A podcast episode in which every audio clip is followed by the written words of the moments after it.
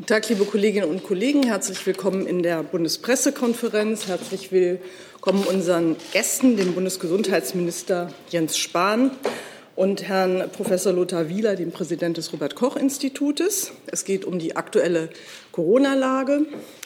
Für alle, die uns an den Bildschirmen verfolgen, dies ist eine Bundespressekonferenz. In der Bundespressekonferenz sind Journalistinnen und Journalisten organisiert, die über die Bundespolitik und über die Bundesregierung berichten. Und wir bemühen uns, dass hier möglichst viele Fragen gestellt und auch möglichst viele Fragen beantwortet werden unter der Regie von Journalisten. Vielen Dank. Also, und wir laden die, die Mitglieder der Bundesregierung zu uns als Gäste ein und freuen uns auch, dass sie kommen. Äh, in diesen Zeiten lassen wir Live-Übertragungen zu und mein herzlicher Dank gilt dem Sender Phoenix, der uns hier mit der Gebärdendolmetschung unterstützt. Das können Sie auf Phoenix sehen, aber auch nur auf Phoenix. Es geht um die aktuelle Corona-Lage, das habe ich schon gesagt. Herr Minister, Sie haben das Wort. Liebe Frau Wilfers, Herr Professor Wieler, meine sehr geehrten Damen und Herren. Heute Morgen meldet das Robert-Koch-Institut über 25.000 neue Corona-Fälle. Das sind, um es ganz deutlich zu sagen, zu viele zu viele Menschen, die jeden Tag sich infizieren, die, sich, äh, die erkranken, zu viele, die in ein paar Tagen ins Krankenhaus müssen, zu viele, die bald auch um ihr Leben ringen werden müssen. Und wenn es so weitergeht, sind es zu viele für unser Gesundheitssystem. Hinzu kommt, die Zahlen, die wir heute sehen, spiegeln höchstwahrscheinlich nicht das wahre Infektionsgeschehen wider. Denn über die Feiertage dürften weniger Menschen zum Arzt gegangen sein, um sich testen zu lassen. Daher sollten die aktuell relativ niedrigen Zahlen unser Handeln nicht leiten. Denn in unseren Krankenhäusern zeigt sich, wie ernst die Situation tatsächlich ist. Die Zahl der Covid-19-Intensivpatienten steigt viel zu schnell. Sie liegt bereits wieder bei fast 4.500 Intensivpatienten in deutschen Kliniken. Die Ärztinnen und Ärzte, die Pflegekräfte schlagen zu Recht Alarm. Sie sind seit Monaten, seit vielen Monaten unter Dauerstress. Wir dürfen nicht warten, bis die Kliniken überlastet sind. Das gilt jetzt mit B117 als auch ansteckendere Variante umso mehr. Darum müssen wir diese dritte Welle brechen, und zwar möglichst rasch. Das heißt, Kontakte reduzieren und Mobilität runterfahren. Nur so verhindern wir weiter steigende Fallzahlen und, und das ist mir besonders wichtig, nur so schützen wir unser Gesundheitssystem vor Überlastung. Hey Leute, hier sind Thilo und Tyler. Jung und Naiv gibt es ja nur durch eure Unterstützung. Hier gibt es keine Werbung, außer für uns selbst. Das sagst du jetzt auch schon ein paar Jahre, ne? Ja. Aber man muss ja Aber mal wieder darauf halt, hinweisen. Ne? Stimmt halt. Ne? Und ihr könnt uns per Banküberweisung unterstützen oder PayPal. Und wie ihr das alles machen könnt, findet ihr in der Podcast-Beschreibung. Ganz konkret geht es dabei um drei Bereiche, um private Treffen, Kontakte am Arbeitsplatz und Schulen und Kitas. Schul- und Kita-Kinder müssen mindestens zweimal die Woche getestet werden und getestet werden können. Dazu haben sich im Übrigen die Länder vor einem Monat selbst verpflichtet. Die Homeoffice-Pflicht muss stärker eingefordert werden. Und auch in den Betrieben müssen wir dahin kommen, dass zweimal die Woche es zum Betriebsalltag gehört, ganz selbstverständlich auch getestet zu werden. Und private Kontakte sollten wir so gut es geht einschränken, wenn nötig, so schwer das fällt, wenn nötig auch durch nächtliche Ausgangsbeschränkungen. Denn die Frage ist ja eher der Weg zum sich miteinander treffen. Und ich kenne das ja, ich komme ja nur selbst auch von einem Dorf. Äh, Im Zweifel denkt man sich nach, den Nachbarn kenne ich gut und lange, da werde ich mich schon nicht anstecken. So ist es aber meistens nicht. Im Zweifel weiß auch der Nachbar gar nicht, dass er vielleicht symptomlos infiziert ist und dann sitzen alle in einem Raum beieinander und dann auch wenn sich alle gut kennen, kann dieses Virus überspringen. Deswegen ist es wichtig, gerade diesen Bereich in den Blick zu nehmen. Das fällt niemandem leicht, aber es ist notwendig. Um diese Zahlen zu senken, braucht es konsequente und möglichst bundeseinheitliche Maßnahmen. Meines Erachtens wäre eine Bund-Länder-Runde eigentlich das richtige Format dafür. Aber wenn manche schon die Einschätzung der Lage nicht teilen, dann wird es natürlich schwierig. Eine kurze Rücksprache reicht jedenfalls angesichts der Lage nicht. Ich kann mich über manche Äußerungen dieser Tage nur wundern. Ich empfehle uns allen, den Parteienstreit, Wahl ja hin oder her, runterzufahren und uns auf das Wesentliche zu konzentrieren, die Bekämpfung der Pandemie. Und hier müssen wir, übrigens egal ob Bundesgesetz oder Ministerpräsidentenkonferenzen, alle an einem Strang ziehen. Das erwartet die große Mehrheit der Bürgerinnen und Bürger von uns. Und viele Bürgerinnen und Bürger erkennen auch die Notwendigkeit, diese Welle mit zusätzlichen Maßnahmen zu brechen. Das zeigen uns viele Umfragen sehr klar. Die Bürgerinnen und Bürger jedenfalls schätzen die Lage und den Ernst der Lage realistisch ein und befürworten mehrheitlich strengere Regeln. Es braucht einen Lockdown, um die aktuelle Welle zu brechen und dauerhaft und stabil unter 100, deutlich unter 100 idealerweise bei der Inzidenz zu kommen. Das kann eine Brücke bauen in eine Phase, um dann testgestützt mehr zu öffnen, auch mehr als vorher im Einzelhandel, in der Außengastronomie, bei Fußballspielen. Aber die Reihenfolge ist wichtig. Erst deutlich unter 100, um dann testgestützt zu öffnen, um dann auch mit dem Impfen im Sommer den entscheidenden Unterschied zu machen. Denn wir haben die Werkzeuge ja in der Hand, um die Fall- und Todeszahlen zu senken. Die Beschränkung von Kontakten und Mobilität, die Erhöhung der Impfzahlen und der Testzahlen, den Ausbau der Kapazitäten. Im Zusammenspiel liegt der Schlüssel. Das eine ersetzt nicht das andere. Beim Impfen sind wir auf einem guten Weg. In den vergangenen Tagen wurden so viele Menschen geimpft wie nie zuvor. Denn seit dieser Woche sind erstens mehr Impfstoffe verfügbar und zweitens impfen die Hausärztinnen und Ärzte mit. Zu den 450 Impfzentren der Länder sind so 35.000 kleinere, aber sehr effiziente Impfzentren dazugekommen. Die Arztpraxen. Und es werden noch mehr werden.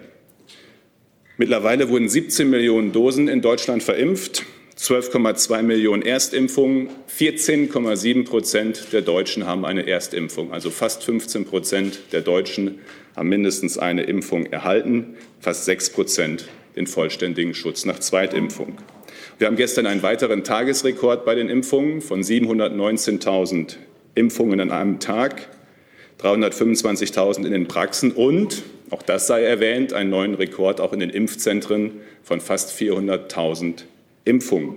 Wir sehen also, mit den gestiegenen Lieferzahlen steigen jetzt auch die Impfzahlen und wir können tatsächlich dort eine positive Entwicklung sehen. Ich will aber auch gleich dazu sagen, es wird jetzt nicht jeden Tag einen neuen Rekord geben können, äh, sondern wir werden jetzt natürlich sehen, weil wir im Moment die, äh, Arztpraxen ja mit einer Million Dosen pro Woche diese nächste und übernächste Woche beliefern werden, pro Woche eine Million Dosen, äh, dass wir dann natürlich nicht jeden Tag diese Größenordnung sehen werden. Aber es wird jetzt eben immer weiter aufwachsen können und im Mai dann auch bei den Arztpraxen deutlich mehr noch geimpft werden können.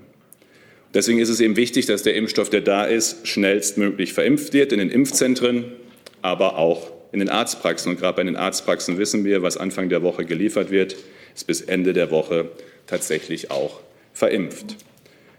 Die vergangenen Tage haben im Übrigen auch gezeigt, wie groß das Interesse an allen drei verfügbaren Impfstoffen ist. Dort, wo es ein Angebot auch für über 60-Jährige gab, wurde es auch angenommen. Äh, das habe ich daheim in Nordrhein-Westfalen auch erlebt, wo die Termine ja sehr schnell vergeben waren. Und wir werden übrigens äh, dem Bundestag Impfdosen von AstraZeneca zur Verfügung stellen, um, um ab nächster Woche auch die über 60-jährigen Kollegen und Kollegen im Deutschen Bundestag impfen zu können durch die Parlamentsärztin. Und es gibt noch eine gute Nachricht. Das Robert Koch Institut ist zu dem Schluss gekommen, dass das Risiko, dass vollständig Geimpfte das Virus weitergeben, noch geringer ist als bei negativ Getesteten. Das heißt, wir können jeden, der die zweite Dosis erhalten hat, zwei Wochen später so behandeln, als hätte er gerade aktuell einen negativen Test gemacht. Um das nochmal deutlich zu sagen, das ist kein Privileg oder Sonderrecht.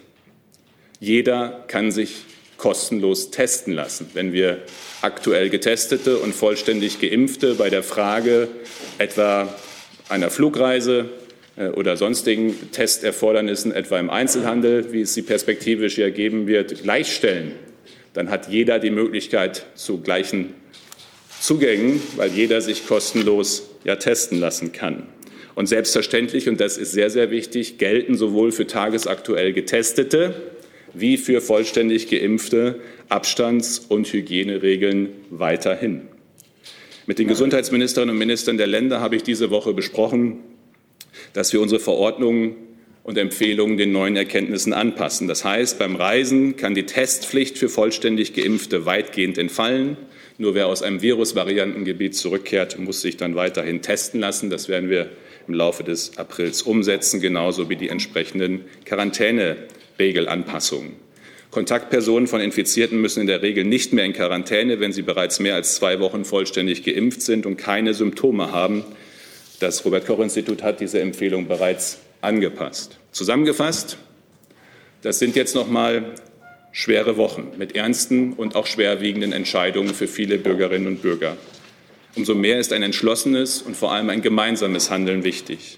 Es geht darum, unser Gesundheitssystem nicht zu überlasten. Es geht darum, Menschenleben zu schützen und es geht auch darum, Gesundheit zu schützen.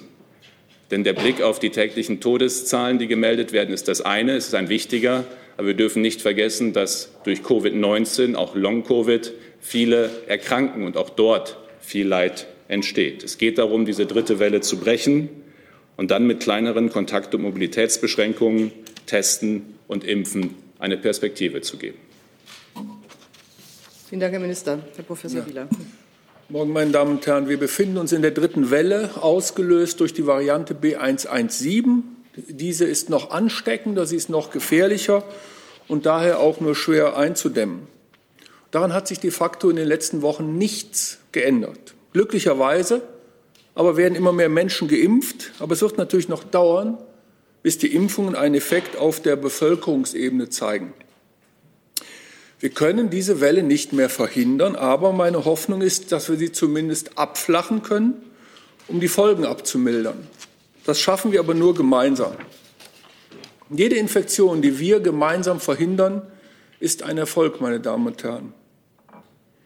Die Fallzahlen und auch die Sieben-Tages-Inzidenzen sind im Moment nicht so zuverlässig, wie wir es gerne hätten. Das liegt hauptsächlich daran, weil über die Feiertage und auch die Osterferien weniger Arztbesuche stattfanden und entsprechend auch weniger getestet wurde. Aber wir gehen davon aus, dass wir wieder verlässlichere Zahlen haben ab Mitte der nächsten Woche. Meine Damen und Herren, das bedeutet aber nicht, dass wir nicht wissen, wo wir uns befinden und wie die Situation aussieht. Nein, das Gegenteil ist der Fall. Wir betrachten immer und das von Anfang an verschiedene Faktoren und viele verschiedene Faktoren, um die Situation einzuschätzen. Und ganz entscheidend ist hier die Entwicklung in den Krankenhäusern. Denn dort werden ja jene Mitmenschen behandelt, die am schwersten an Covid-19 erkranken. Und diese Entwicklung zeigt leider, dass die Lage sehr, sehr ernst ist. Wenn wir uns etwa die Daten aus der Krankenhaus-Surveillance anschauen, des Robert Koch Instituts, dann sehen wir, dass immer mehr Menschen mit schweren Atemwegsinfektionen wegen Covid-19 im Krankenhaus behandelt werden müssen. Und die Betroffenen werden auch immer jünger.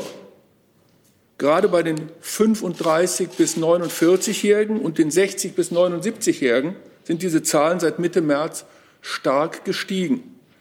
Bei den 15 bis 34-Jährigen gab es ebenfalls wieder mehr Covid-19-Fälle im Krankenhaus, auch wenn es auf einem deutlich geringeren Niveau ist als bei den Älteren.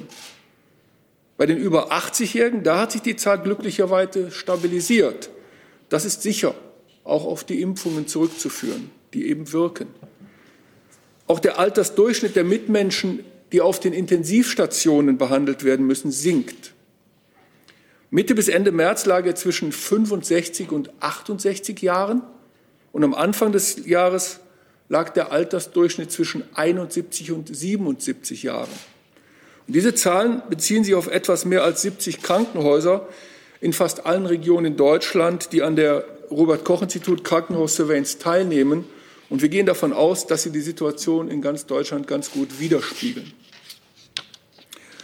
Auch die Daten aus dem Intensivregister die stehen ja alle auf unserer Website, transparent, sind sehr besorgniserregend. Die Intensivstationen füllen sich rasant, und zwar in fast allen Bundesländern. Zurzeit werden annähernd 4.500 Covid-19-Patientinnen und Patienten auf Intensivstationen in Deutschland behandelt. Allein in der letzten Woche, meine Damen und Herren, sind 700 Patienten hinzugekommen. Das entspricht einem Zuwachs von 20 Prozent innerhalb einer Woche.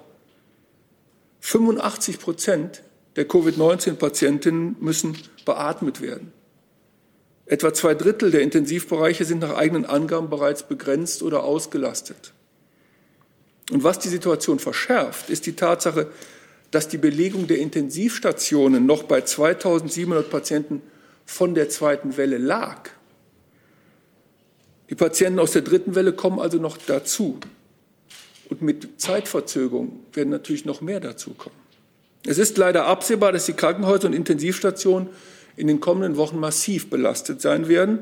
Und auch im Hinblick darauf, dass jüngere Patienten länger auf Intensivstationen bleiben als ältere. Und ich möchte hier auch nochmals ganz deutlich klar machen, es geht hier nicht nur darum, dass Geräte oder Betten ausgelastet sind. Nein, sondern auch die Menschen, die dort ihre Pflicht tun, Tag und Nacht, seit vielen Monaten, die sind überlastet. Ärzte, Pflegepersonal, Krankenschwestern. Wir alle, meine Damen und Herren, wir alle haben die Pflicht, das zu verhindern. Wir alle brauchen ein funktionierendes Gesundheitssystem und jeder von uns und jeder, der uns wichtig ist, kann plötzlich krank werden oder einen Unfall haben und möchte dann natürlich bestmöglich versorgt werden. Wenn Kliniken durch Covid-19 überlastet sind, dann ist diese Versorgung gefährdet. Deshalb bitte schützen Sie sich und schützen wir uns alle vor Infektionen mit dem SARS-CoV-2-Virus. Je weniger Menschen überhaupt erst krank werden, desto weniger müssen ins Krankenhaus, desto weniger sterben und desto weniger Menschen erleiden auch Spätfolgen, das sogenannte Long-Covid. Wir müssen daher dafür weiter konsequent alle Werkzeuge einsetzen, die uns zur Verfügung stehen. Die Basis bleibt also die Reduktion von Kontakten, die Abstandsregeln, das Tragen von Mund-Nasenschutz, die Hygieneregeln und natürlich in Innenräumen vor allen Dingen das Lüften wegen der Aerosolentstehung. Und dazu kommen eben zusätzlich dann noch die anderen Werkzeuge, das sind die Tests und die Impfungen. Und wenn Sie Symptome einer Atemwegsinfektion haben, bitte bleiben Sie zu Hause, rufen Sie einen Arzt an und lassen sich dann mit PCR testen. Das ist immer noch der sicherste Weg einer gezielten Diagnose. Meine Damen und Herren, ich weiß, dass sehr viele Menschen diese Regeln beherzigen und sich sehr verantwortungsvoll verhalten. Und dafür kann ich mich nur immer und immer wieder herzlich bedanken. In einigen Regionen wird aktuell bei sieben Tagesinzidenzen um 100 gelockert. Im Hinblick auf die eben beschriebene Situation in unseren Krankenhäusern und Intensivstationen ist das bedenklich. Zumindest solange wirksame zusätzliche Konzepte der Pandemie-Eindämmung fehlen. Denken Sie daran. Unter diesen Umständen bedeuten Lockerungen nicht, dass die Menschen nun einem niedrigeren Infektionsrisiko ausgesetzt sind. Es bedeutet vielmehr, dass die Verantwortungsträger die Verantwortung der Pandemiebewältigung nun auf die Einzelnen abgeben. Umso wichtiger ist es, dass wir uns alle schützen. Ich bin sehr froh darüber, dass sich viele Menschen impfen lassen möchten, auch mit dem Impfstoff von AstraZeneca. Seit einer Woche sehen wir ja einen kontinuierlichen Anstieg der AstraZeneca-Impfung bei den 60 bis äh, 70-Jährigen insbesondere. Über Ostern zum Beispiel haben sich Zehntausende von der Altersgruppe impfen lassen. Auch ich hatte die Gelegenheit dazu und darüber bin ich sehr, sehr dankbar. Das muss ich ganz klar sagen. Das ist ja der Schritt zur Kontrolle der Pandemie, dass wir eine Immunität aufbauen. Darum kann ich nur wiederholen, wenn Sie eine Impfung angeboten bekommen, bitte nehmen Sie sie auch an. Die Impfungen sind es, die uns den Weg aus der Pandemie äh, zeigen. Die Impfung und der Schutz vor Infektionen. Nur über Immunität und Prävention, Schutz vor Infektionen, können wir Covid-19 kontrollieren. Vielen Dank, Herr Professor Wieler. Mir liegen jetzt schon äh, mehr als 20 Fragen vor, was äh, sehr viel ist mit Blick auf unsere Zielmarke 11 Uhr äh, Ende der Pressekonferenz.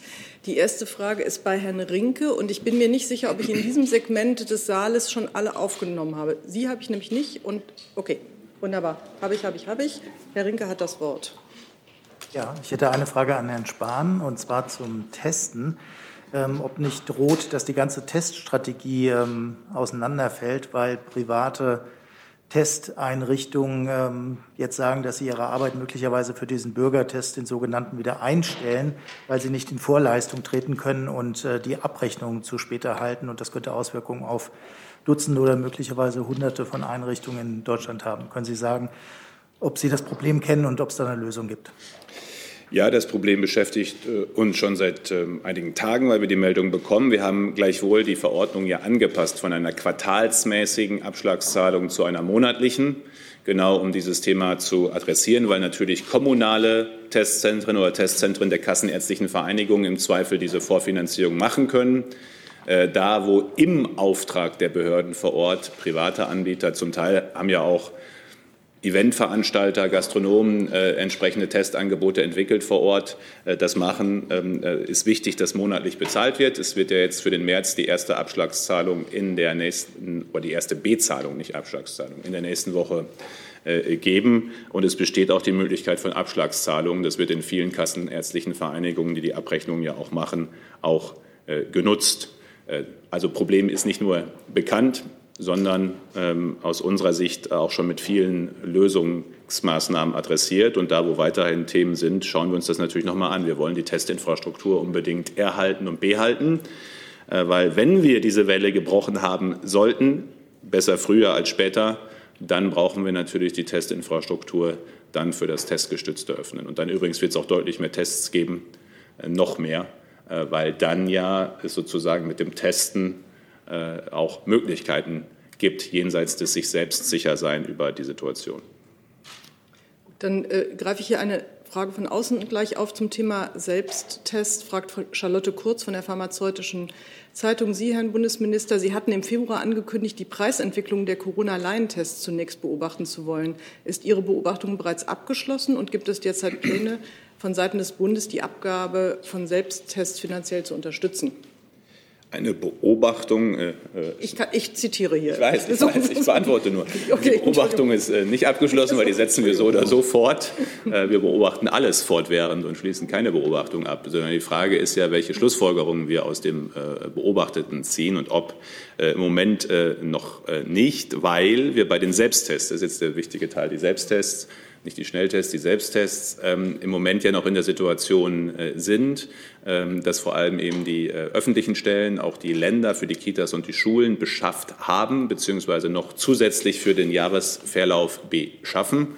Ähm, äh, und das jetzt erstmal auch die Priorität übrigens auch der meisten Hersteller und Anbieter ist.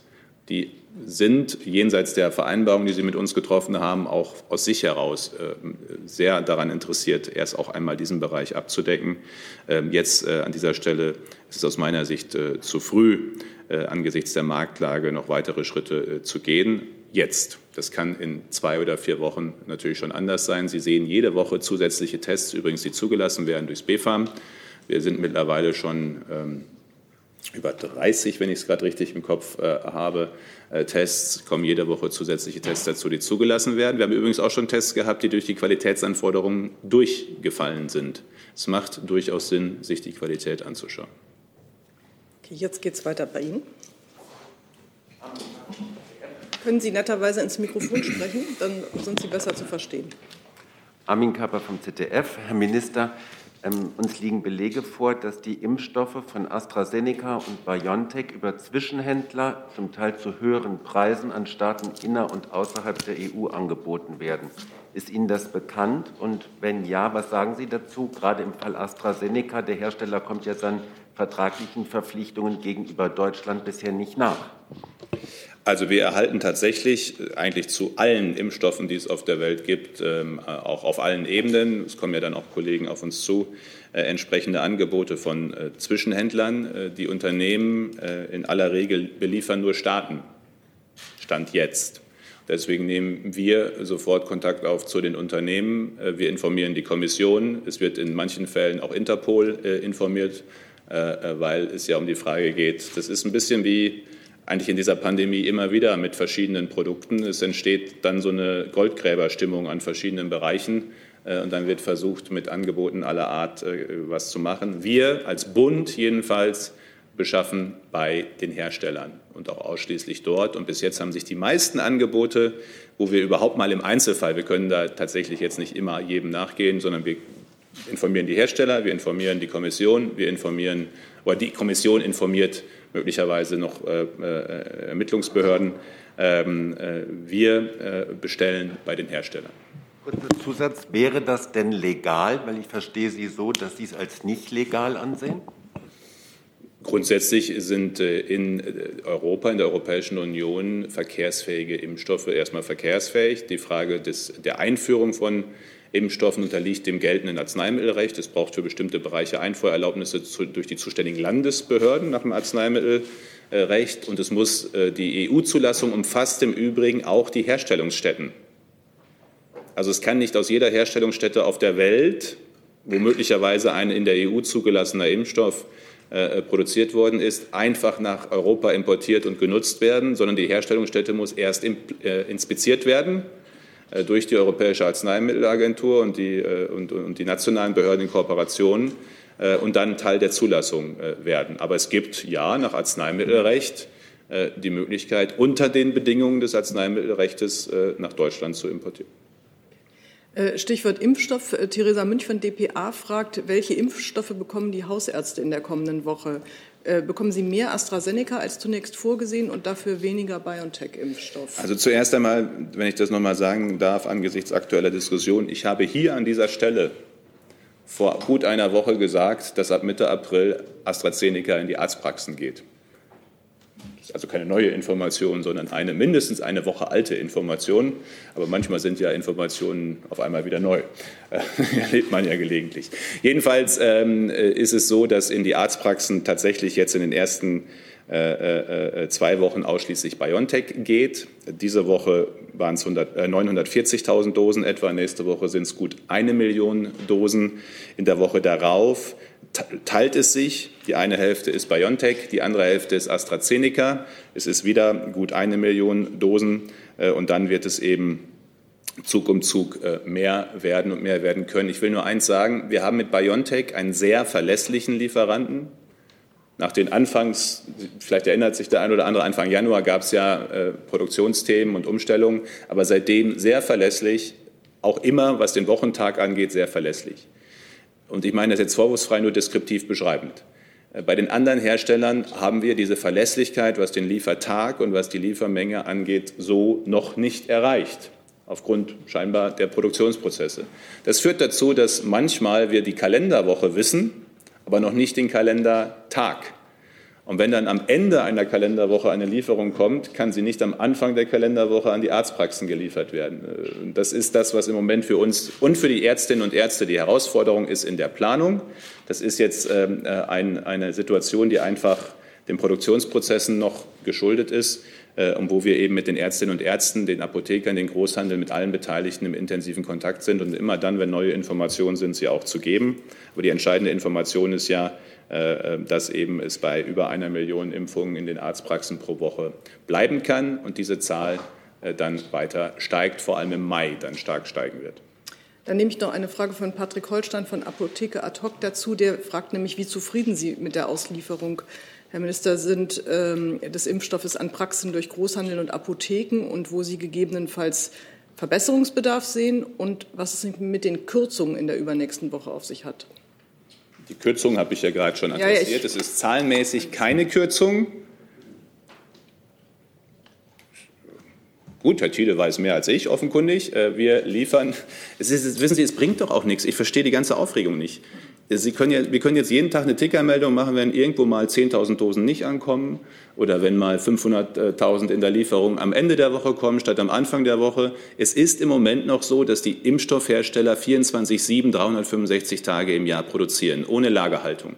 Das heißt, dass jedes kleine Ereignis dazu führt, wenn nur irgendein Produkt von Hunderten von Vorprodukten ausfällt oder einen Tag später geliefert wird, dass sich was verzögert. Und deswegen ist es nicht auszuschließen, ich will das ausdrücklich noch mal sagen, dass bei den Zahlen, die wir veröffentlichen für die nächsten Kalenderwochen, es zu Veränderungen kommt.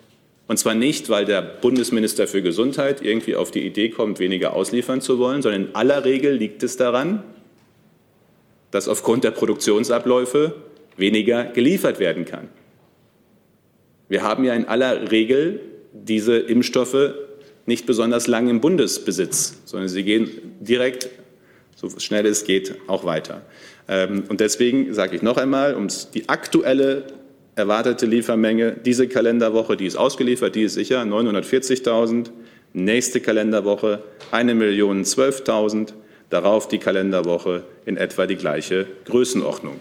Ähm, äh, und dann aber eben ein Mix aus BioNTech und AstraZeneca. Und ich verrate jetzt schon, auch Johnson Johnson wird in die Arztpraxen gehen. Wir haben von Anfang an gesagt, BioNTech und Moderna werden auf Dauer die Impfstoffe in den Impfzentren sein und BioNTech, AstraZeneca und Johnson Johnson werden die Impfstoffe in den Arztpraxen sein. Und deswegen war von Anfang an klar, dass es in den Arztpraxen verschiedene äh, Impfstoffherstellerangebote geben wird. Das bringt mich zu der Frage, wie zufrieden ich bin mit dem, was wir diese Woche gesehen haben. Ich bin sehr zufrieden damit, wie das gelaufen ist. Heißt das, dass es problemfrei gelaufen ist? Nein, natürlich nicht. Wenn Sie einen Prozess völlig neu für ein, was ist völlig neu? Völlig neu ist, die BioNTech-Lieferung ist ja anders als eine Grippeimpfstofflieferung.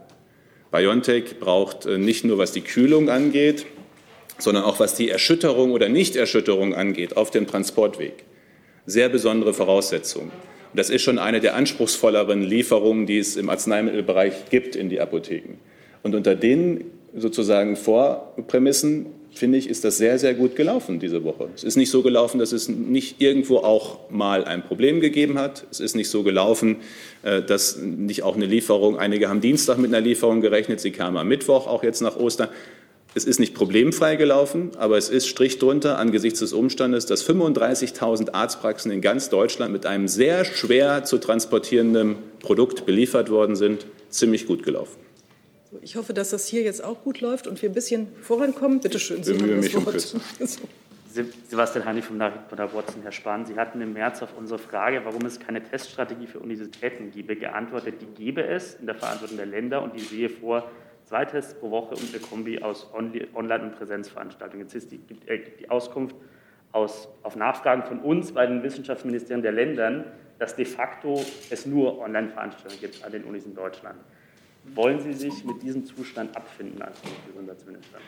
Zuerst einmal habe ich ja gesagt, es könnte eine solche Strategie äh, entwickelt werden, leicht mit dem Testangebot, dem entsprechenden.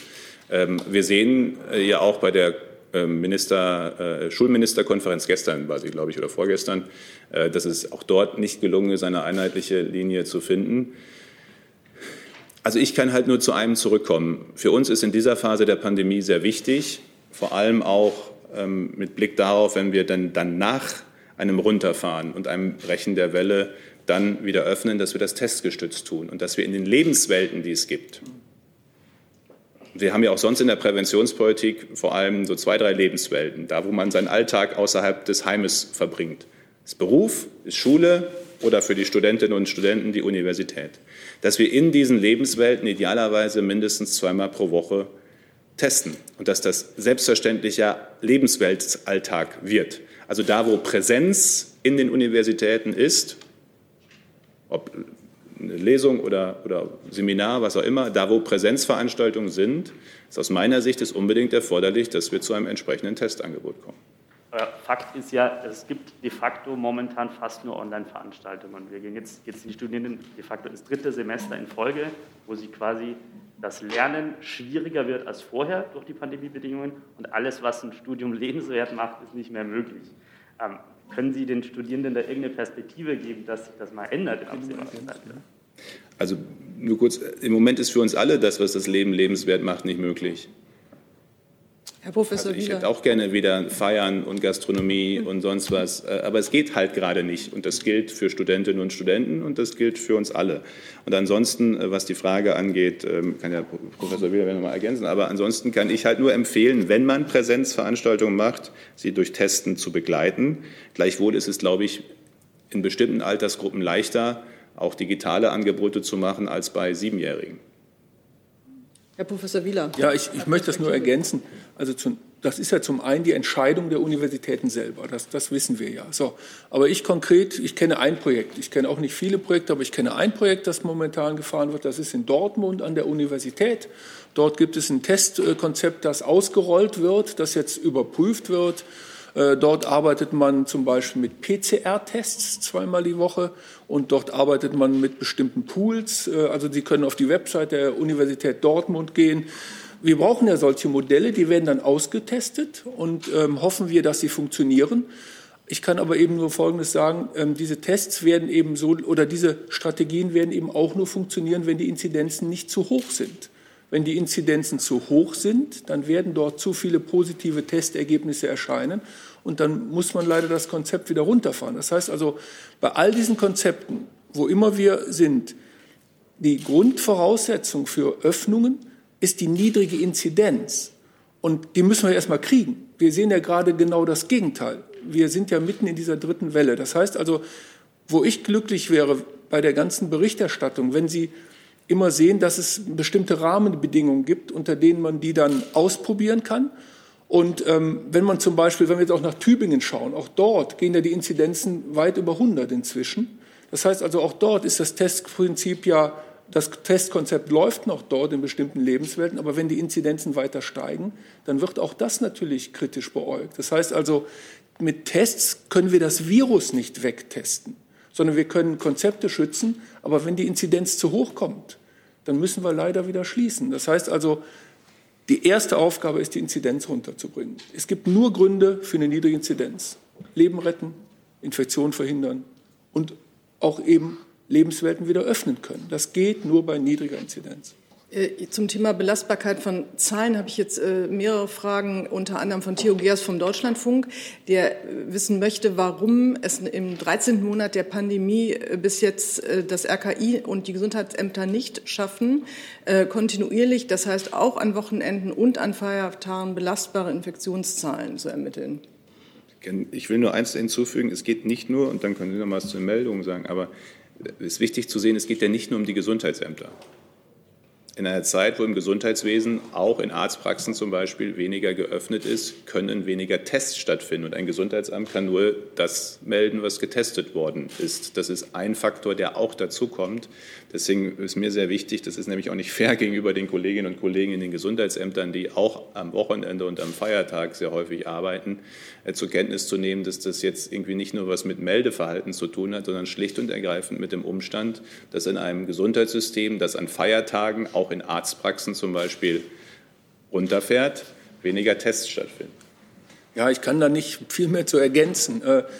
Äh, ähm, wenn bestimmte Teile des öffentlichen Lebens runtergefahren sind, wie das in Ferien der Fall ist, wenn dann zum Beispiel Arztpraxen auch schließen, dann ist das der Effekt. Das heißt also, man kann die Zahlen ja nicht erfinden, sondern man bekommt die Zahlen, die man geliefert bekommt. Aber der entscheidende Punkt ist doch der, und darum ist die Diskussion wirklich nicht immer hilfreich. Wir haben genug andere Informationen. Und wenn wir wissen, dass die dritte Welle da ist und wenn wir wissen, dass wir in einem exponentiellen Wachstum sind, dann kann es doch nicht sein, dass man sich durch einige äh, niedrige Zahlen über einige Tage irritieren lässt, sondern wir sehen ja, dass die Zahlen wachsen. Und ich will das noch mal sagen. Der einzige wirkliche Echtzeitindikator, den wir haben, und da bin ich sehr dankbar für, dass wir das, glaube ich, im April letzten Jahres gesetzlich geregelt haben, ne, das Intensivbettenregister. Da braucht man jetzt nicht drum rumzureden oder zu diskutieren. Dort liegen Menschen auf Intensivstationen und von denen, die invasiv beatmet werden, sterben nach den Zahlen, die wir vom letzten Jahr kennen, etwa jeder Zweite. Ja? Und die sind dort und die sind positiv getestet und sie reflektieren ein Geschehen, das etwa ein, zwei Wochen vorher geschehen ist. Das ist so. Also bitte lassen Sie uns die interessanten und wichtigen Zahlen nicht aus dem Auge lassen. Herr Jessen. Ja, äh, Herr Minister, Sie haben gesagt in Ihrem Eingangsstatement, alle Instrumente nutzen und auch angedeutet, dass manche Äußerungen aus dem politischen Bereich der vergangenen Tage Sie irritiert hätten. Zu den Instrumenten, die nutzbar wären, aber noch nicht verpflichtend verabschiedet worden sind, gehört die Testpflicht für Unternehmer, für ihre Arbeitgeber. Das ist ja, wenn ich Herrn Wieler verstanden habe, wäre das ein sehr hilfreiches Instrument. Wie nah sind Sie dran oder wann kommt die vom Bund verpflichtende, verpflichtend ausgesprochene Testpflicht für Unternehmer? Ja, danke schön. Zum Ersten. Ähm, Wenn ich kurz noch Herrn Geers ergänzen kann, ja, ich versuche das hier so ein bisschen zu straffen, der, der auch sich nach diesem Test- und Impfangebot in den Unternehmen erkundigt und fragt, wie wichtig das äh, in den Betrieben sei für die Pandemiebekämpfung. Also zum Ersten, ähm, die Kollegen im, im Wirtschafts- und im Arbeitsministerium werten ja gerade ähm, entsprechende Umfragen und Zahlen und Rückmeldungen aus, ähm, bei denen ähm, ja auch sozusagen persönlich empirisch zu sehen ist, dass das Testangebot deutlich ausgeweitet ist, aber noch nicht. Die Zielmarke ist ja idealerweise über 90 Prozent der Unternehmen, so ist es auch in der Ministerpräsidentenkonferenz, ähm, als wir die Testangebote in den Unternehmen adressiert haben und die Selbstverpflichtung der Wirtschaft äh, besprochen worden. Mir ist nur eins wichtig dabei. Das eine ist äh, die Frage, wie verbindlich bieten Unternehmen das an. Es ist aber mindestens genauso wichtig, wenn nicht noch wichtiger, wie sehr integrieren die Beschäftigten das in ihren Arbeitsalltag. Weil wir sehen an ganz vielen Stellen, wir haben die Erfahrung aus den Testangeboten für die Lehrerinnen und Lehrer aus Herbst letzten Jahres schon, da haben ja, 20 bis 30 Prozent etwa, plus minus, das Angebot auch regelmäßig genutzt. Ähm, und das Wichtige ist sozusagen einerseits, dass das Angebot da ist im betrieblichen Alltag, aber es ist genauso wichtig, dass es dann auch genutzt wird. Ähm, und was wir bisher sehen aus den Erfahrungen ist, dass das eher diese Größenordnung 20 bis 40 Prozent hat, auch in Unternehmen, die das sehr äh, großzügig anbieten, äh, bei den Beschäftigten die Annahme. Und deswegen sind beide Seiten wichtig. Wir wollen über 90 Prozent der Unternehmen, idealerweise gen 100, äh, die entsprechend für ihre nicht im Homeoffice befindlichen äh, Beschäftigten äh, mindestens zweimal pro Woche ein entsprechendes Testangebot möglich machen, Schnell- oder Selbsttest. Aber gleichzeitig ist es dann genauso wichtig, dass die Beschäftigten das für sich in den wöchentlichen Berufsalltag integrieren, dass man im Zweifel eine feste Zeit hat, zu der man sich eben testen lässt. Dann geht es. Ich habe eine, äh, eine Nachfrage dazu. Ähm, ich hatte gefragt, ob äh, aus Sicht Herrn Dr. Wielers für das Robert-Koch-Institut, wie wichtig eine äh, effiziente Teststrategie in den Unternehmen ist für die Pandemiebekämpfung. Man kann sich nicht äh, sozusagen freitesten, aber der Überblick über die Situation wird ja präziser und das hilft auch. Wie wichtig ist das? Sie meinen quasi als, ähm, als Maßzahl, die uns äh, quasi die Dunkelziffer verringert sozusagen. Ja, diesbezüglich hat es einen Wert, keine Frage, aber ich möchte es noch mal ganz klar sagen. Also wir können das Virus nicht wegtesten. Was wir mit diesen Teststrategien erreichen, ist, dass man etwas früher den ein oder die andere erkennen wird, die infiziert ist und dadurch kann man das Infektionsgeschehen dann natürlich dort schneller reduzieren. Das ist sehr, sehr wichtig dann, wenn das funktioniert. Das geht aber nur, wenn die Tests eben in einer bestimmten Frequenz sind. Aber unabhängig von den Tests sind die ganzen anderen Maßnahmen das Entscheidende. Ja, das heißt also, ähm, die Schutzmaßnahmen, die Präventionsmaßnahmen sind das Wichtige. Und ich sage es nochmal, wenn die Inzidenz hochgeht, dann werden so viele Menschen positiv getestet werden, dass sie die Betriebe dann wieder schließen müssen. Ja? Das heißt also, Sie erkennen das ein wenig früher, aber die Dunkelziffer wird nicht maßgeblich durch diese Tests beeinflusst, denn es sind ja in der Regel auch Schnelltests beziehungsweise teilweise Selbsttests, die ja nicht die gleiche Qualität haben, wie das bei PCR-Tests der Fall ist. Sie sind ein Werkzeug, ein Layer obendrauf, aber sie ersetzen keins von den anderen. Herr Grimm. Ja, Christian Grimm von der Augsburger. Herr Spahn, ich hätte eine Frage, und zwar gibt es seit Wochen Diskussionen über eine große Reserve von Impfdosen. Mehrere Millionen tauchen da an der Statistik auf. Es gibt Erklärungsversuche, die reichen von, es ist einfach zu langsam, bis hin zu, ähm, das handelt sich einfach um verzögerte Meldungen. Wie ist es denn in der Realität, vielleicht weiß es auch Herr Wieler, liegen in den Kühlschränken der Impfzentren oder in den Lagern des Bundes Millionen Dosen ungenutzt herum? Also zuerst einmal liegen im, beim Bund äh, keine Dosen äh, und schon gar nicht in Millionenordnung ungenutzt herum, sondern äh, wir haben jenseits dessen, was wir für äh, etwa die Soldatinnen und Soldaten, die Bundespolizei Zoll, also die eigenen Beschäftigten, die auch in der entsprechenden Priorisierungsgruppe sind, äh, keine, das sind ja nur dann wenige Zehn, Zehntausende Größenordnung, um die es geht, keine Lagerhaltung seitens des Bundes, sondern es wird direkt äh, ausgeliefert. Äh, an die Länder oder neuerdings jetzt eben über den Großhandel und die Apotheken an die Arztpraxen. Was die Planung angeht in den Ländern, ähm, ist das ja, äh, was die Impfzentren angeht, die Steuerung der Impfzentren, ähm, die, die sind sehr effizient und ich, also jeden, den ich kenne, ich weiß nicht, ob Sie andere Berichte haben, der in einem Impfzentrum geimpft wurde, berichtet nur Bestes über die Abläufe, über die Gesamtstimmung, über das, was da passiert. Ähm, die Impfzentren in sich sind sehr effizient. Die Frage ist ähm, die der äh, Planung und die kann man halt nicht über Nacht machen. Wenn so etwas passiert wie mit AstraZeneca, äh, dass wir äh, binnen Stunden zu veränderten Einschätzungen gekommen sind und erstmal sozusagen so eine, so eine, so eine Impfapparat stoppen muss, sein Tun, dann das wieder einzupendeln und dann umzustellen auf über 60-Jährige, das klingt alles so leicht, das ist aber natürlich, weil es äh, ja Millionen Menschen betrifft oder Hunderttausende, die schon Termine haben, ähm, dann schon was, was ein paar Tage dauert. Der Umstand, dass wir heute erstmalig fast 400.000 oder gestern, heute Morgen gemeldet, fast 400.000 Impfungen in den Impfzentren erstmalig diese Größenordnung gesehen haben, ist doch ein Indiz dafür, dass es sich besser einpendelt. Und wir müssen in dieser Größenordnung im Übrigen bleiben. Wenn die Länder 2,25 Millionen Dosen pro Woche verimpfen sollen und wollen, das ist ja die Größenordnung, muss es äh, pro Tag äh, jedenfalls über 300.000 äh, Impfdosen äh, geben, um das äh, entsprechend umzusetzen. Ähm, und deswegen hält jetzt niemand irgendwie riesige Lager und will die nicht in Impfungen bringen sondern wenn Sie für die nächsten zwei, drei Wochen Impftermine haben, sind zum Teil dafür, für diese Impftermine, äh, dann die Impfdosen bereits äh, zurückgelegt. Es bleibt aber bei einem Prinzip, das sehe ich ja äh, wie viele andere und die Kolleginnen und Kollegen in den Ländern auch. Wir sollten schnellstmöglich, was an Impfstoffen da ist, verimpfen. Deswegen habe ich am 24. März die Länder gebeten, die Lagerhaltung gegen Null zu fahren. Ähm, und gerade in dieser damals beginnenden dritten Welle so schnell als möglich, so viele Menschen als möglich äh, zu impfen, vor allem auch äh, einen ersten Impfschutz zu geben. Ich wäre sehr dankbar, wenn wir ein bisschen schneller werden könnten, weil ich noch wirklich sehr viele Fragen habe. Die nächste ist bei der Kollegin hier. Ja, herzlichen Dank, Rebecca Beerheide, Deutsches Ärzteblatt. Herr Spahn, ich hätte noch eine Frage zu Ihren den Antikörpermedikamenten, die Sie Ende Januar in der 200.000er Dosis bestellt haben. Ähm, die kommen ja momentan weiter nicht so ganz zum Einsatz, soweit wir das von den Unikliniken mitbekommen, weil die ja dort eigentlich angeliefert wurden, aber dort gar nicht eingesetzt werden, weil das ja ein Medikament ist für eine frühe äh, Covid-Erkrankung. Äh, wie wollen Sie das, ähm, wie, wie, beobachten Sie diese Situation, wenn wir das so sagen wollen? Genau.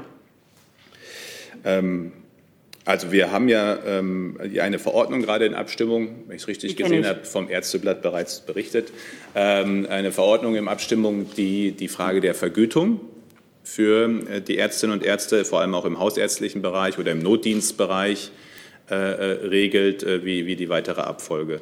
Ähm, es ist sehr, sehr wichtig, dass diese Antikörpermedikamente sehr frühzeitig gegeben werden. Die machen in der Klinik keinen Sinn mehr. Die machen dann einen Sinn, äh, wenn bei einem Ausbruch oder auch in einem Einzelfall äh, es äh, eine Risikoeinschätzung des behandelnden Arztes gibt, die sagt, das ist eine Situation, die mit hoher Wahrscheinlichkeit einen schwereren Verlauf nach sich zieht.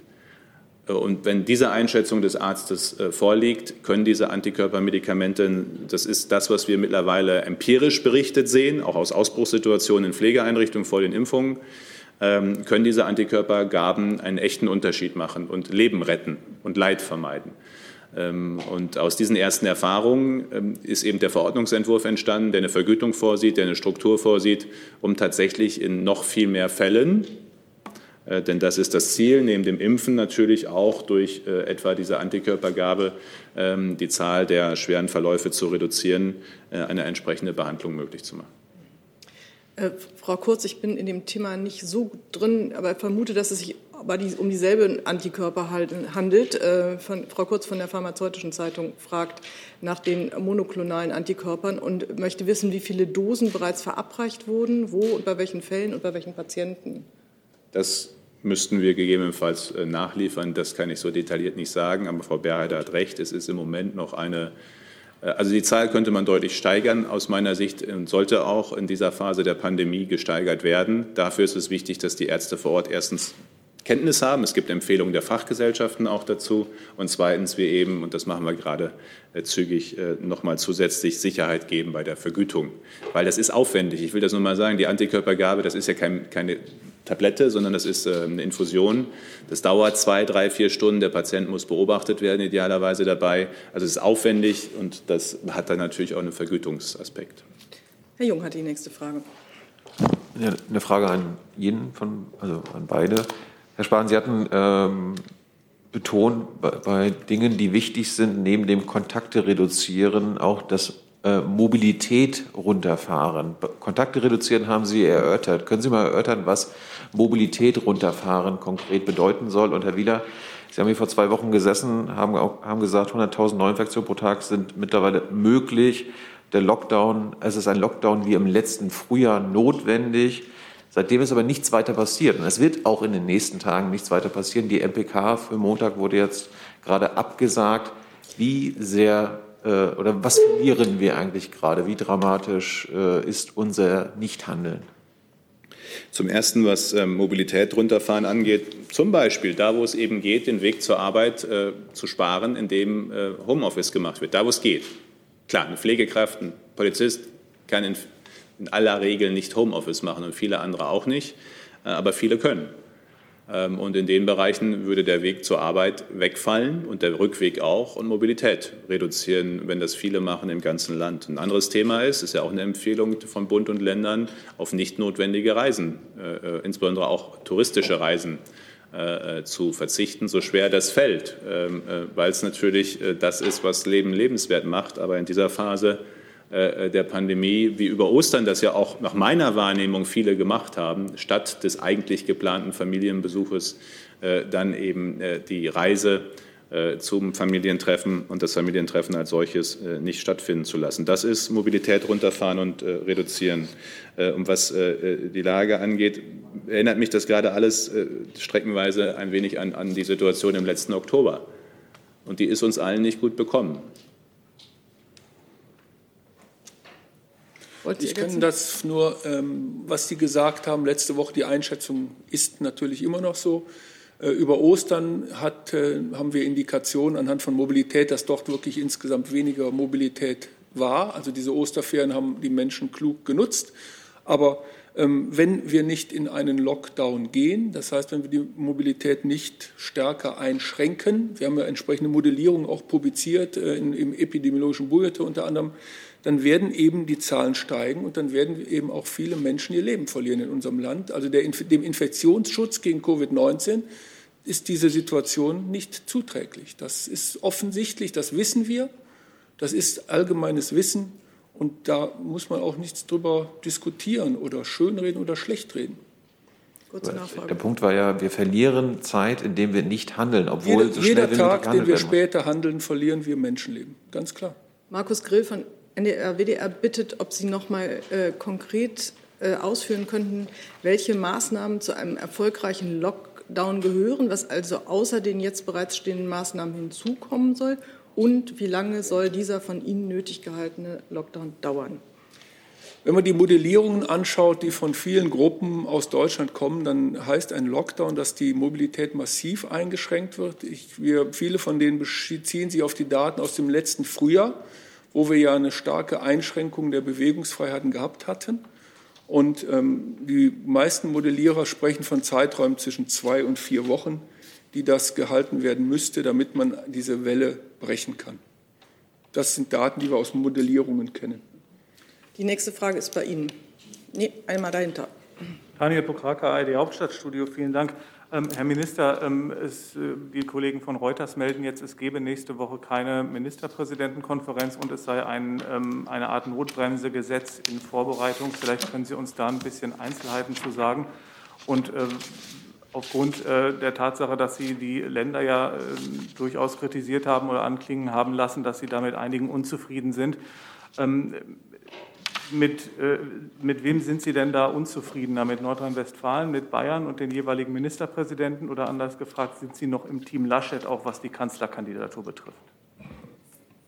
Also zuerst, ich habe gerade eben gesagt, wir sollten die Pandemiefragen nicht mit parteipolitischen Fragen vermengen. Und ich habe nicht vor, meine Bundespressekonferenz zur Pandemie mit parteipolitischen Fragen zu vermengen. Ausdrücklich nicht.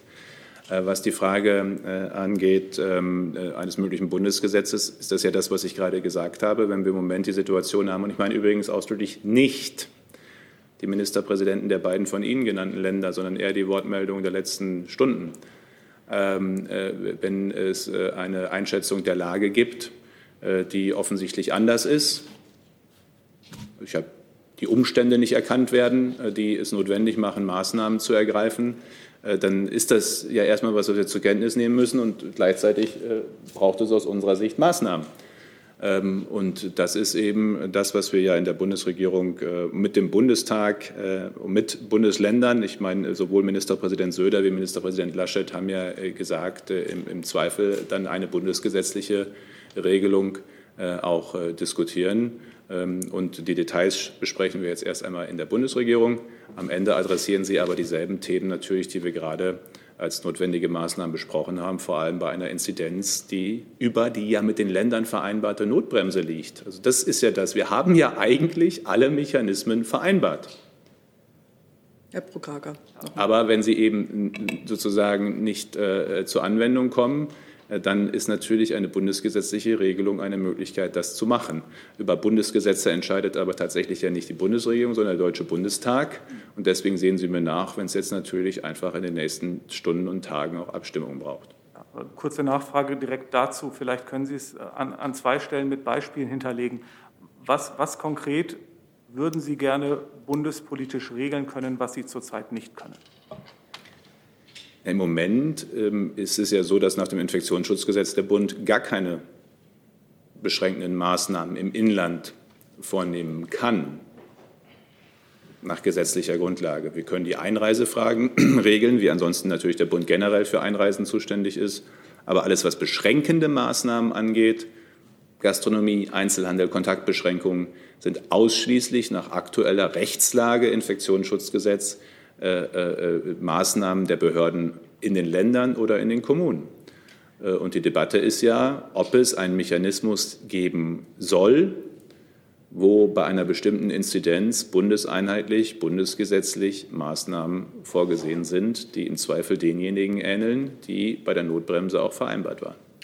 Dazu gibt es zwei konkrete Fragen zum Infektionsschutzgesetz von Anja Meyer vom Weserkurier und von Jan Drebes von der Rheinischen Post, die nämlich Sie, Herr Minister, fragen, ob Sie für eine Verschärfung respektive Änderung des Infektionsschutzgesetzes sind. Wenn ja, in welcher Tiefe und ob es einen Stufenplan für die Vorschriften mit den Ländern geben soll. Also zuerst einmal. Welcher Effekt das hätte, wenn das Gesetz geändert würde. Äh, zuerst einmal ist mir, ist mir eins wichtig, das nämlich, was Herr Professor Wieler gerade gesagt hat. Ich finde, wir diskutieren jetzt seit Tagen über das Wie. Das Was wäre eigentlich, und das Wann vor allem wäre aber eigentlich viel wichtiger. Wir sollten Maßnahmen ergreifen. Stattdessen wird intensiv über das Wie diskutiert. Das ist eine wichtige Frage. Nicht selten im Leben ist das Wie eine wichtige Frage, aber es ist in diesem Fall nicht die entscheidende Frage. Und die entscheidende Frage ist, und ich, wir haben äh, ja die Bereiche genannt, private Kontakte, äh, Kita, Schule. Es macht jetzt keinen Sinn beim Einzelhandel irgendwie noch, das ist, das ist ja nicht der Bereich, um den es gerade geht. Es geht um private Kontakte, Kita, Schule, betrieblichen Alltag. Ähm, dort eben zu entsprechenden Vereinbarungen, nicht nur Vereinbarungen, wir haben Vereinbarungen, zu Maßnahmen zu kommen. Ähm, und eine bundesgesetzliche Regelung braucht, eine, die geht ja nicht in, in 24 Stunden, wird ihre, die wird nicht am Montag vereinbart sein abschließend, weil Gesetzgebung, selbst wenn sie schnell geht, ein paar Tage braucht. Ähm, und ich wäre im Zweifel immer für die schnellstmögliche Variante, äh, weil, wie gesagt, mich vieles gerade an die Situation im Oktober erinnert. Ähm, gleichwohl, wenn das nicht geht, ist eine Änderung des Infektionsschutzgesetzes eine mögliche Option. Und das ist das, was ich gerade gesagt habe. Es wäre die Option, dass erstmalig auf Bundesebene nicht nur eine Befugnis an die Länder und die kommunalen Behörden gegeben wird, Maßnahmen zu ergreifen, sondern Maßnahmen auf Bundesebene äh, bestimmten Parametern folgend, wie etwa der Frage, äh, wie sie in der Notbremse definiert sind, äh, dann auch ergriffen werden. Und das kann, könnte man natürlich im Infektionsschutzgesetz entsprechend regeln. Das wäre eine fundamentale Änderung, weil erstmalig, wie gesagt, auf Bundesebene Maßnahmen konkret äh, gemacht würden, was Beschränkungen von Kontakten angeht. Ähm, aber es ist natürlich angesichts der aktuellen Lage eine äh, zu diskutierende und unbedingt zu diskutierende Option. Ich habe wirklich noch einige Fragen, deshalb bitte ich noch mal um ein bisschen Geschwindigkeit. Peter Tiede von der Bild-Zeitung, Herr Spahn, äh, ganz kurz zu der gekürzten Lieferung BioNTech in äh, zwei Wochen. Da kommt dann ja nicht eine Million Impfdosen an, wie es den Ärzten ursprünglich ja gesagt worden ist, sondern die, nicht mal die Hälfte. Was ist der Grund dafür? Warum wird die andere Hälfte äh, und auf wessen Wunsch hin wird die andere Hälfte dann äh, von den Impfdosen, mit denen die Arztpraxen ja schon geplant haben und auch die entsprechend äh, die Bürger einbestellt haben und Termine gemacht haben, eben nicht für AstraZeneca, sondern für BioNTech. Auf wessen Wunsch hin wird die andere Hälfte dieser Lieferung in die Impfzentren umgeliefert, äh, umgeleitet und äh, dann zur eigentlichen Frage, bis wann könnte ein Infektionsschutz... Wir haben hier so die Regel eine Frage und nochmal eine Ich verzichte darauf auf die Hm? Nachfrage, Gut, aber da Herr. Spahn äh, mich davon direkt bei BioNTech angesprochen hat. Äh, Und dann die Frage, bis wann könnte das Infektionsschutzgesetz geändert sein? Und es gibt noch die zweite Möglichkeit äh, der Ermächtigung. Was halten Sie davon?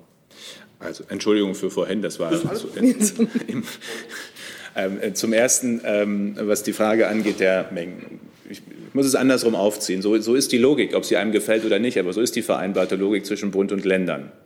Äh, Ministerpräsidentenbeschluss. Ähm, dass nämlich die Impfzentren ähm, plus minus 2,25 Millionen Dosen pro Woche für die Impfzentren und zur weiteren Verimpfung in den Impfzentren sozusagen als Grundlast, wenn ich dieses Wort vernennen darf, äh, bekommen und dort eben weiter. Ähm, und in den Impfzentren passiert es ja auch sehr effizient. Also ich will nochmal sagen, die Abläufe in den Impfzentren sind ja gut eingespielte Abläufe. Entscheidend ist ja eher immer wieder die Frage des Weges dorthin und äh, der Terminvereinbarung. Aber jedenfalls 2,25 Millionen Dosen pro Woche in den Impfzentren verimpft werden. Das heißt im Umkehrschluss, dass alles, was darüber hinausgeht, jetzt in die Arztpraxen geht und gehen kann. Das waren in dieser Woche 940.000, in der nächsten Woche eine Million. Und ich würde liebend gerne auch noch mehr Impfdosen auch in der darauffolgenden Woche in die Arztpraxen geben. Ich kann aber tatsächlich ja nur die Impfdosen versenden sozusagen und zur Verfügung stellen, äh, die tatsächlich auch da sind. Ähm, Und wir haben immer gesagt, dass es in der Kalenderwoche 16 erstmalig dann BioNTech und AstraZeneca in den Arztpraxen gibt.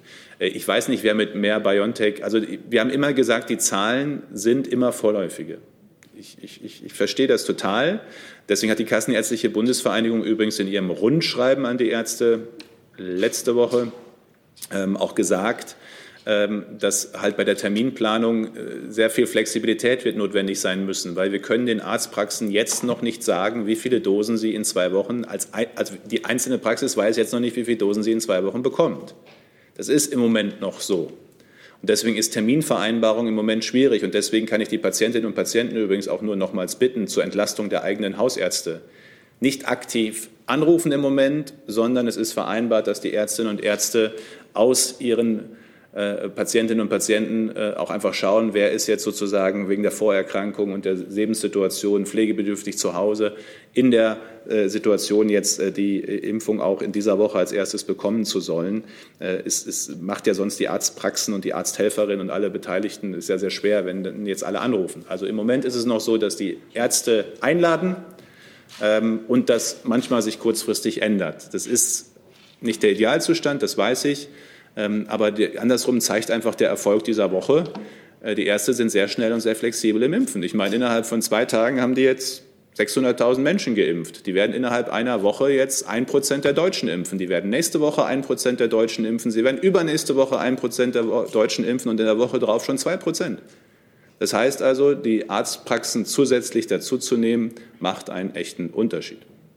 Wir gehen jetzt hier ein bisschen in die Die Frage, wie schnell das Infektionsschutzgesetz gehen kann, ist am Ende eine Frage an den Deutschen Bundestag. Es gibt ja Fristen und es gibt Fristverzichtmöglichkeiten. Und Fristverzicht geht nur, wenn alle oder viele der Fraktionen sich beteiligen. Das kann ich Ihnen die Abläufe im Bundestag, da das ja am Ende auch Organisationshoheit des Bundestages ist, äh, nicht sagen. Aber wir haben ja schon Krisensituationen erlebt, in denen Bundesgesetze sehr schnell gehen konnten, binnen weniger Tage.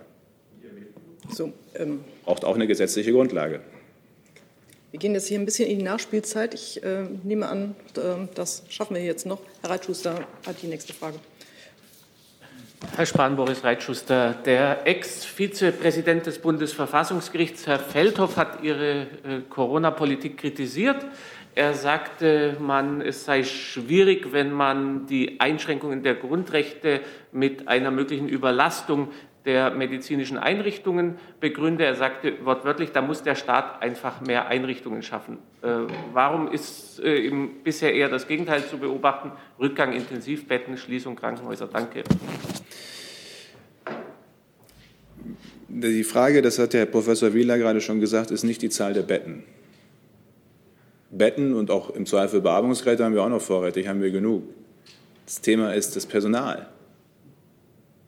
Und jedem, wissen Sie, alle Umfragen zeigen, den Deutschen ist die Frage, wie wir das Pflegepersonal, welche Rahmenbedingungen wir ihnen geben, sehr, sehr wichtig. Wir entscheiden aber gerade alle miteinander jeden Tag durch unser eigenes Verhalten die Rahmenbedingungen der Pflegekräfte in den Krankenhäusern ziemlich sehr. Und eins ist übrigens sehr wichtig, wir schauen immer auf die Intensivstationen. Wir haben so viele Covid-19-Patienten in den Nicht-Intensivbereichen in den Kliniken wie auch schon lange nicht mehr. Und auch in diesen Bereichen, die müssen ja isoliert werden, weil infektiös möglicherweise. Das ist richtig aufwendig, nicht nur auf der Intensivstation, sondern auch in den anderen Stationen der Krankenhäuser. Ähm, und das ist gerade alles eine enorme Belastung für das Pflegepersonal, die Ärztinnen und Ärzte, übrigens die Reinigungskräfte, alle seit Monaten. Ähm, und Intensivpflegekräfte ausbilden geht nicht in sechs Monaten. Das wird auch äh, das Verfassungsrecht, da können Sie fünf Gesetze ändern, ähm, die müssen ja gut ausgebildet sein, nicht ändern. Wir haben so viel Intensivpflegekräfte wie wenige andere Länder auf der Welt. Wir haben Kapazitäten wie wenige andere Länder auf der Welt, aber wir haben sie nicht unendlich. Und jedem, der daran gelegen ist, dass wir unsere Intensivpflegekräfte nicht so verschleißen, dass übrigens anschließend viele sagen, ich mache das jetzt hier noch einmal mit, aber danach bin ich weg. Das ist nämlich eine Stimmung, die da gerade entsteht. Dass wir dann nach dieser Pandemie erst recht Probleme haben in den Intensivstationen beim Personal. Wer daran gelegen ist, dass das nicht passiert, dem sollte auch daran gelegen sein, dass wir die Zahl der Covid-19-Intensivpatienten und klinischen Patienten runterbringen. Welche Schritte haben Sie konkret unternommen, um die Zahl zu erhöhen und mit welchem Ergebnis hat sich die Zahl erhöht? Herr Reitschuster, eine Intensivpflegeausbildung braucht zwei, drei Jahre. Das ist eine Fachausbildung zusätzlich zur Pflegefachausbildung.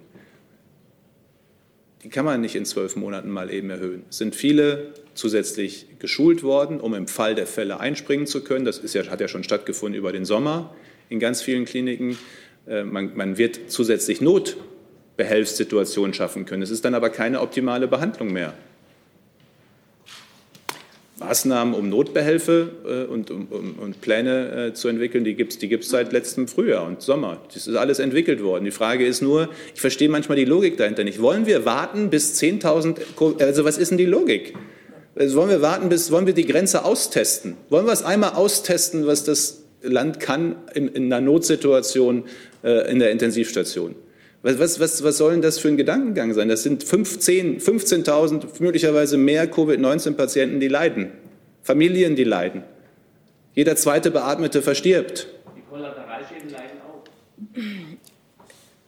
Also wir sind jetzt in einer Situation, ähm, Entschuldigung, aber ja, wir sind jetzt, in einer Situation, wir sind, ja, ich will nur, weil das ja ein Thema ist, dass viele kommen. Wir sind jetzt gerade in einer Phase. Ich habe das, glaube ich, schon mal so gesagt. Ich hab, wurde, mir wurde dann gesagt, nicht Kilometer 38 beim Marathon ist der schwierigste, sondern 33, 34, äh, wo auch immer. Wir sind gerade in einer Phase, wo das Ziel ja nicht irgendwie Pfeifen im Walde ist.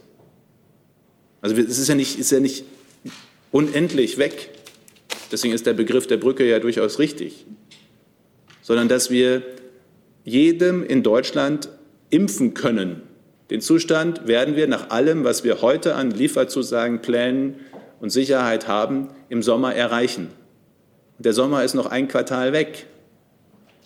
Der geht dann ein bisschen länger, das wird nicht gleich Anfang Juli alles sein, aber im Sommer. Es geht jetzt hier gerade noch mal um einige Wochen, Monate miteinander, die Überlastung, die wir jetzt zwölf Monate lang erfolgreich vermieden haben, zu vermeiden. Und ja, ich bin es genauso leid wie alle anderen auch. Ich will da auch raus. Und ich will auch wieder Alltag. Und ich will auch wieder feiern. Und ich will auch wieder Gastronomie und Einkaufen. Aber so kurz. Und wer hätte gedacht vor sechs Monaten, dass wir überhaupt einen Impfstoff haben? So kurz vor Erreichen eines umfassenden Impfens der Bevölkerung Jetzt zu sagen, ja, dann lassen wir es halt passieren, ist jedenfalls keine Politik, die ich vernünftig finden kann. Sie haben das Wort. Ja, Rena Lehmann, Neue Osnabrücker Zeitung. Ähm, Herr Spahn, ich würde gerne noch mal verstehen, ähm, was Sie meinen, wenn Sie von bundeseinheitlichen Maßnahmen sprechen. Sie haben vorhin darauf verwiesen, dass der Bundestag sich da nächste Woche berät und auch andere, aber es sind einfach im Moment vom Brückenlockdown bis zu anderen Begriffen äh, viele Vorschläge im Umlauf, die überhaupt nicht konkret ausgefüllt sind. Was wollen Sie denn als Bundesgesundheitsminister, wenn Sie von bundeseinheitlichen Maßnahmen sprechen? Zuerst einmal wäre es schon ein Wert an sich, wenn die vereinbarte Maßnahme, nämlich die Notbremse bei 100er Inzidenz, äh, konsequent umgesetzt würde. Was heißt das? Begonnene Öffnungsschritte zurückzunehmen. Es ist genau beschrieben, welche Öffnungen dann zurückzunehmen sind. Zusätzliche Beschränkungen und in dem Text stehen Ausgangsbeschränkungen. Ist die Frage von äh, Kitas und Schulen adressiert, äh, die Frage, ähm, wo Masken zu tragen sind, medizinische Schutzmasken adressiert. Ähm, Im Grunde ist sozusagen der Instrumentenkasten im Ministerpräsidentenbeschluss, Bund-Länder-Beschluss von Anfang März vollumfänglich beschrieben. Er müsste nur angewandt werden. Also das heißt, Sie meinen damit aber keinen Bundeslockdown in dem Sinne, der jetzt unabhängig von einem Stufenplan nochmal an den, ähm, ähm, an den Lockdown im letzten Frühjahr sozusagen. Angesichts der Entwicklung, die wir haben und der steigenden Zahl von Landkreisen und kreisfreien Städten, die auch über 100 äh, geht, ähm, und die Belastung, die wir in den Intensivstationen haben, wäre aus meiner Sicht, das habe ich ja auch übrigens hier schon gesagt, einmal für äh, eine Zeit, zwei, drei Wochen alles runterfahren, also was heißt alles, so wie wir äh, bis jetzt auch etwa letztes Ostern runterfahren gemacht haben, Situation letztes Ostern über dieses Ostern für zwei, drei Wochen, das wäre perfekt gewesen. Die Osterzeit wäre auch perfekt gewesen, weil Schulen eh geschlossen waren. Das einfach mit einer gemeinsamen Kraftanstrengung zu verbinden, die Zahlen bundesweit idealerweise spürbar unter 100 zu drücken und dann testgestützt Außengastronomie, Einzelhandel, all die Bereiche wieder zu öffnen, wo wir uns alle eine Perspektive wünschen. Und der Unterschied zu vor zwölf Monaten ist, weil ja viele sagen, das ist ja das gleiche wie vor zwölf Monaten.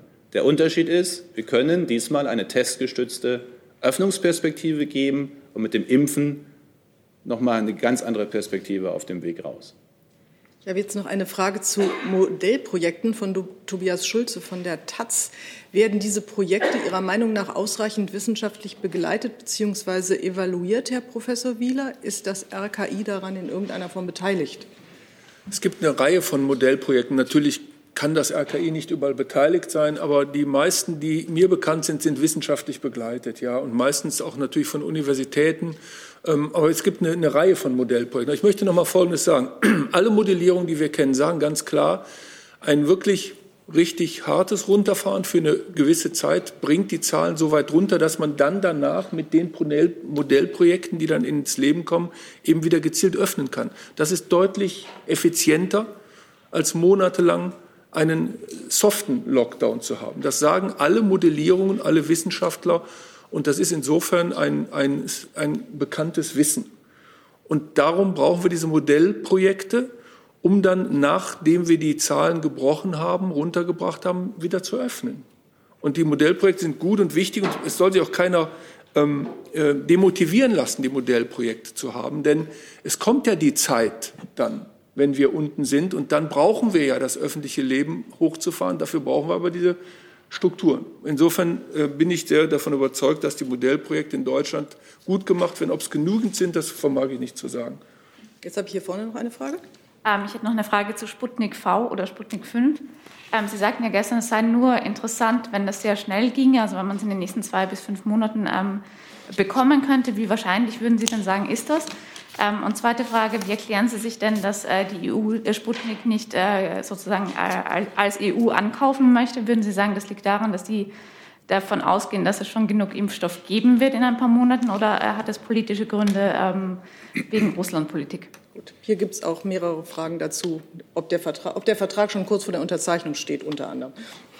Also zuerst einmal gibt es eine Reihe von Impfstoffangeboten, äh, wo es keinen EU-Vertrag gibt auf der Welt. So, insgesamt haben wir für die Europäische Union für diese Phase, mir ist sehr wichtig übrigens, dass die Kommission uns jetzt sehr zeitnah mal darlegt, wie denn für 2022 Impfstoffe gesichert werden. Für die, möglich für die Notwendigkeit einer Boosterimpfung, die kann ja kommen, dass wir eine dritte Impfung brauchen, oder auch möglicherweise, wenn Mutationen entstehen, dass wir eine zusätzliche Impfung brauchen. Äh, und ich möchte, dass wir jetzt im Frühjahr wissen, was wir für 2022 sichern, damit wir jetzt dann auch, was Produktionskapazität und anderes angeht, ähm, äh, die Dinge so sichern, dass wir nächstes Mal noch schneller impfen können. Der Teil. Der zweite Teil, äh, Sputnik äh, V, ähm, ist das jetzt ja erstmal eine Entscheidung. Das hat sicherlich auch damit zu tun, dass einige EU-Staaten ja schon auch gehandelt haben ähm, in unterschiedlichen Facetten und anderes mehr. Ähm, ansonsten müssen Sie die Frage auch äh, bitte dann nach Brüssel richten. Äh, unabhängig davon ähm, ist für uns doch jetzt erstmal entscheidend eine, zwei Dinge. Erstens braucht eine Zulassung. Ich finde, es geht ein bisschen in den Debatten immer unter. Also manchmal klingt das so, als müssten wir Sputnik 5 nur äh, V, ich sage immer 5, mhm. Sputnik 5 nur kaufen und dann könnten wir es einsetzen. Das ist ja nicht das Thema. Wir brauchen eine Zulassung. Und die Zulassung scheitert nicht daran, dass die Behörden so langsam sind. Das Paul-Ehrlich-Institut, also unsere Behörde, ist ja Hauptrapporteur im europäischen Verfahren, also Berichterstatter dafür. Sondern wir können nur zulassen, wenn die Daten da sind. Und gerade nach den Erfahrungen, die wir in den letzten Wochen gemacht haben, bestehe ich auch auf eine Zulassung bei der Europäischen Arzneimittelagentur, bevor wir anfangen, einen Impfstoff zu verimpfen. Ähm, in, in, in, meistens sehr gesunde im Übrigen. Ähm, und deswegen braucht es die Zulassung, dafür braucht es Daten. Und umso schneller derjenige, der russische Antragsteller die Daten liefert, desto schneller die Zulassung. Es wird bei dem Zulassungsverfahren keine schuldhafte oder unschuldhafte oder irgendwie sonst Verzögerung durch die Behörden geben. Sobald die Daten da sind, werden die schnellstmöglich ausgewertet und zu einer Zulassungsentscheidung geführt. Das ist der eine Teil. Der andere Teil ist dann die Frage der Verfügbarkeit. Ähm, und auch da kriegen wir übrigens sehr viele Zwischenhändlerangebote, äh, gerade bei, bei Sputnik auch. Wir machen den Vertrag, wenn, dann natürlich direkt, äh, wie wir ihn auch mit äh, anderen Herstellern machen, direkt. Und dort finden gerade zu diesen Stunden sozusagen und in diesen Tagen nach der Entscheidung vorgestern, ähm, dass wir das national jetzt äh, in Vertragsbeziehungen bringen, finden statt. Und die entscheidende Frage für mich ist tatsächlich, gibt es was im zweiten, dritten Quartal? Weil da macht es für die jetzige Phase, für diese Impfkampagne noch einen Unterschied. Im zweiten Quartal natürlich richtig einen Unterschied. Wenn die Voraussetzung ist Zulassung und Mengenverfügbarkeit. Und wir können den Vertrag wie alle anderen Verträge auch abschließen. Unter der Bedingung der Zulassung kaufen wir. Das ist ja Verträge, die wir jetzt auch abgeschlossen haben ob das klappt oder nicht, so wie Sie sich das vorstellen? Ob die Zulassung klappt oder nicht, ist ja nicht in unseren Händen, sondern da sind wir davon abhängig, dass die Daten geliefert werden. Die äh, Vertragsverhandlungen finden gerade statt. Das kann aus meiner Sicht vergleichsweise schnell gehen, weil die Bedingungen sind ja klar. Die sind vergleichbar mit denen, die wir Verträgen, die wir schon haben. Und am Ende muss jetzt halt klar sein, über welche Mengen, zu welchen Zeiten wir reden, unter der Bedingung einer Zulassung. Die Schnelle der Zulassung beeinflusst wirklich nur die russische Seite selbst durch Lieferung der Daten. Hey Leute, Thilo hier. Unsere naive Arbeit in der Bundespressekonferenz und unsere wöchentlichen Interviews, die sind nur möglich, weil ihr uns finanziell unterstützt. Und damit das so bleibt, bitten wir euch, uns entweder per Banküberweisung oder PayPal zu unterstützen. Weitere Infos findet ihr in der Podcast-Beschreibung. Danke dafür. Bevor die allerletzte Frage an Herrn Rinke geht, habe ich noch eine Frage von außen, nämlich zu der Frage, wann die Zweitimpfung, wann Sie entscheiden, wann die Zweitimpfung für die unter 60-Jährigen ansteht, die zuvor mit AstraZeneca geimpft worden sind. Aus meiner Sicht ähm, am nächsten, ich muss jetzt aufpassen, Gesundheitsministerkonferenz ist Dienstag oder Mittwoch? Bin mir nicht ganz sicher. Auf jeden Fall die nächste, weil, weil Montag, eigentlich ist die montags, weil montags eigentlich MPK wäre, wäre sie jetzt Dienstags also oder also Mitte nächster Woche, sagen wir. Also bei der nächsten wir sind ja recherchestark und finden raus, wann die Gesundheitsministerkonferenz genau. ist. Aber zu dem Zeitpunkt jedenfalls. Ja, Herr Professor Mertens, die STIKO wird dabei sein, weil es einfach noch mal äh, Informationsbedarfe gibt. Äh, aber ich gehe grundsätzlich davon aus, dass wir äh, natürlich die Empfehlungen der Ständigen Impfkommission dann auch zur Grundlage machen. Danke, Herr Rinke. Ganz kurze Nachfrage zu Sputnik. Nochmal, ähm, da jetzt der Bund verhandelt, Sie haben ja gesagt, die Verhandlungen laufen. Ähm, halten Sie es jetzt für angemessen, dass die Länder, die vorgeprescht sind, nämlich Bayern und Mecklenburg-Vorpommern, auf ihre Vorverträge verzichten? Ich kenne nur einen Beschluss äh, der äh, Gesundheitsminister und der Ministerpräsidentenkonferenz, der sagt, der Bund beschafft. Vielen Dank. Ich danke alle für Ihre Ausdauer, Durchhaltevermögen und dass wir das, äh, bin froh, dass wir hier alle zu Wort kommen lassen konnten. Haben wir alle geschafft? Wir haben alle geschafft. Also. Vielen Dank. Dankeschön. I'm thinking of a question.